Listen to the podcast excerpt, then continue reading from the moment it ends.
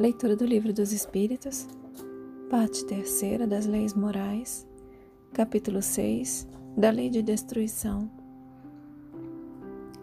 Duelo. Pergunta 757. Pode-se considerar o duelo como um caso de legítima defesa? Resposta dos Espíritos: Não. É um assassínio e um costume absurdo, digno dos bárbaros. Com uma civilização mais adiantada e moral, o homem compreenderá que o duelo é tão ridículo quanto os combates que outrora se consideravam com o juízo de Deus. Pergunta 758.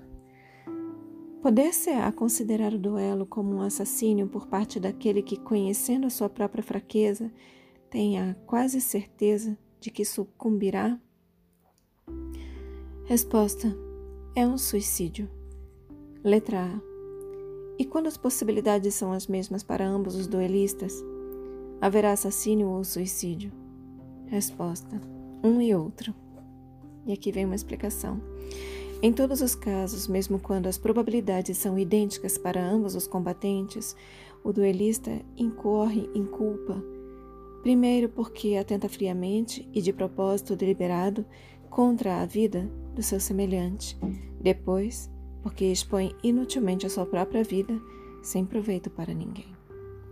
Pergunta 759. Que valor tem o que se chama ponto de honra em matéria de duelo? Resposta dos Espíritos: Orgulho e vaidade, dupla chaga da humanidade. Letra A.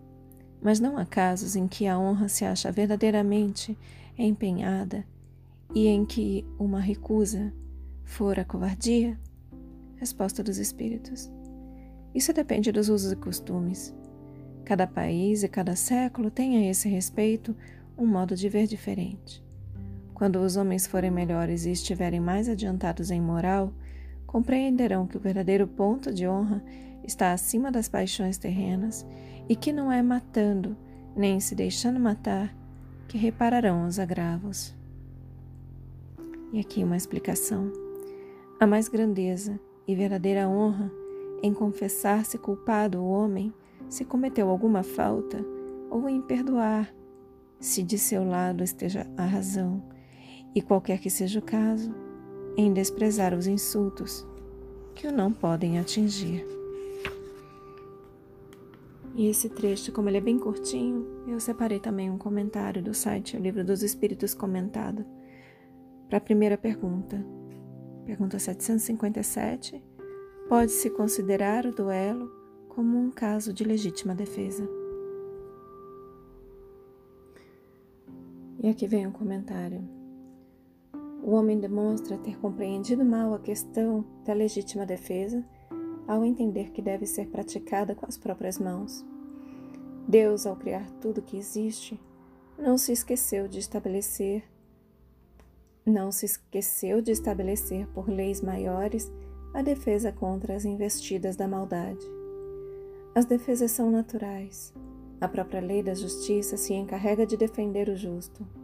Se se defende de um ataque com a mesma gana de matar o, o ofensor, compara-se com ele e pode dessa forma tornar-se um assassino, piorando a sua situação como irmão dos que atacam. Matar é um costume digno dos bárbaros, daqueles que ainda desconhecem que só quem deu a vida pode tirá-la. O duelo, bem sábio e espiritualista, é contrário à lei. O nosso dever, como filhos de Deus, do modo que respeitamos a Jesus, é observar as leis estabelecidas por Ele, de amar ao Senhor sobre todas as coisas e ao próximo como a nós mesmos. Como matar ao nosso irmão se a lei nos pede para amar ao próximo. A legítima defesa deve ser como as armas da fraternidade para com todos os ofensores. É procurar meios justos de educá-los ante a sociedade, para que sirvam de instrumento da mesma educação para com os seus irmãos em caminho. Nos tempos passados, quando a brutalidade era campo aberto para todas as criaturas, onde não se entendia o amor, encontrávamos os bárbaros em função da ignorância. Depois de Jesus, ele, o Mestre dos Mestres, veio nos trazer o amor e viver em virtude incomparável para nos ensinar, pondo um ponto final na ignorância. Os que acompanham Jesus devem, por obrigação, conhecer o amor e amar a todas as coisas e a todos os seres. As guerras são duelos. Por existirem ainda os bárbaros em todas as nações do mundo, mas com o tempo, esse estado de brutalidade tende a desaparecer por completo da face da terra.